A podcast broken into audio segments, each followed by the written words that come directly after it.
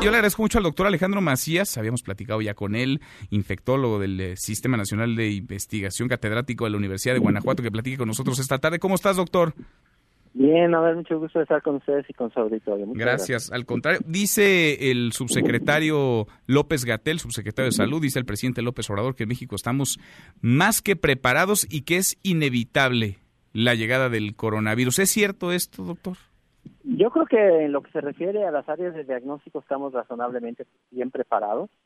De la pandemia aprendimos algunas lecciones, algunas no, y hay que decir que en la capacidad hospitalaria, digamos que tenemos una capacidad preparada pero limitada. Hay que decir también que si esto alcanza las proporciones que está alcanzando en China, pues muy pocos países pueden responder a esa intensidad porque se llenan las terapias intensivas. Ningún país del mundo tiene las suficientes terapias intensivas para responder a un número tan alto de personas que están solicitando una máquina para respirar no hay suficientes terapias intensivas, no hay suficientes máquinas.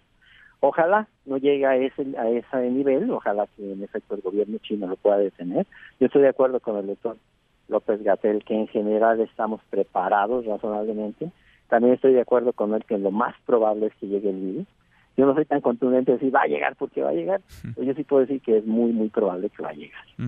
Es eh, natural, es, eh, vaya, médicamente lógico la velocidad con la que se ha expandido este virus, el número de contagios. Hace 24 horas hablábamos de 4.000 contagios, ahora hablamos de 6.000 y quizá para el próximo reporte estemos hablando pues eh, de un número importante. El crecimiento que está teniendo la evolución, la rapidez de la misma, ¿es normal, doctor?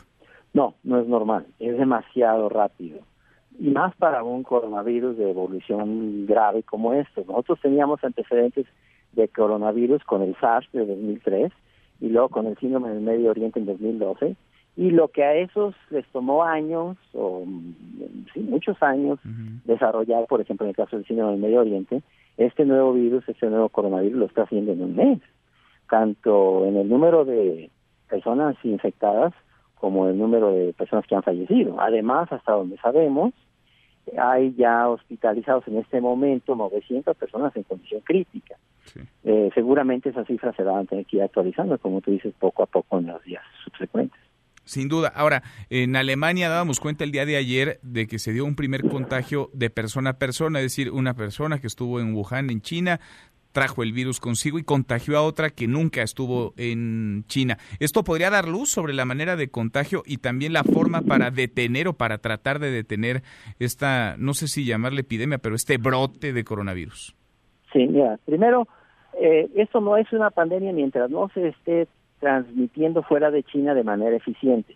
Esos casos del de Alemania y el de Vietnam se transmitieron de persona a persona, pero de personas que habían sido importadas de China la enfermedad. Entonces no es una transmisión que se considera autóctona, todavía no podemos decir que eso es una pandemia. Yo creo que es muy difícil que los chinos vayan a poder detenerla. Si lo logran, mis respetos, el mundo les va a deber un enorme servicio.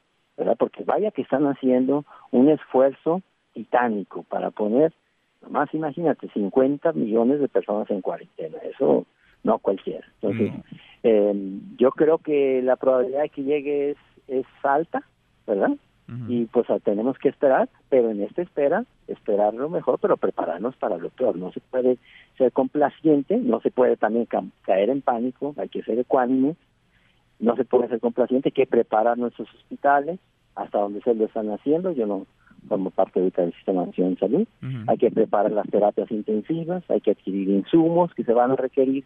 En el caso de que un número alto de personas necesiten una máquina para respirar, porque ya no puedan hacerlo por sí mismas con la información que es pública, la información que tenemos todos de la Organización Mundial de la Salud, ¿es eh, previsible, doctor, que mañana el Comité de Emergencia de la propia organización que se va a reunir en Ginebra pueda declarar, pueda generar una especie de alerta por una emergencia internacional?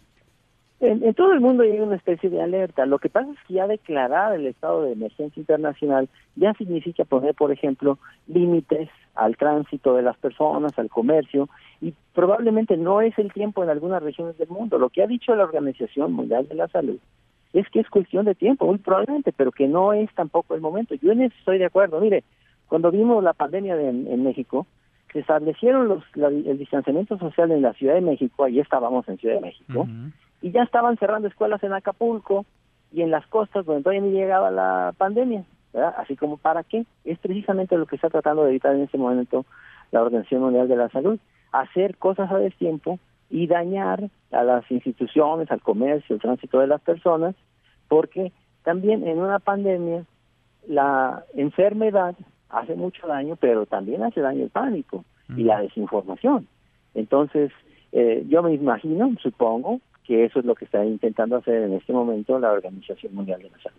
Bien, pues sigamos platicando, doctor, como lo hemos hecho a lo largo de estos últimos días para entender, tratar de entender y de ir contándole a quienes nos escuchan la evolución de este coronavirus. Gracias, como siempre. Gracias a usted, Manuel, y a su Gracias, muy buenas tardes. Mesa para todos.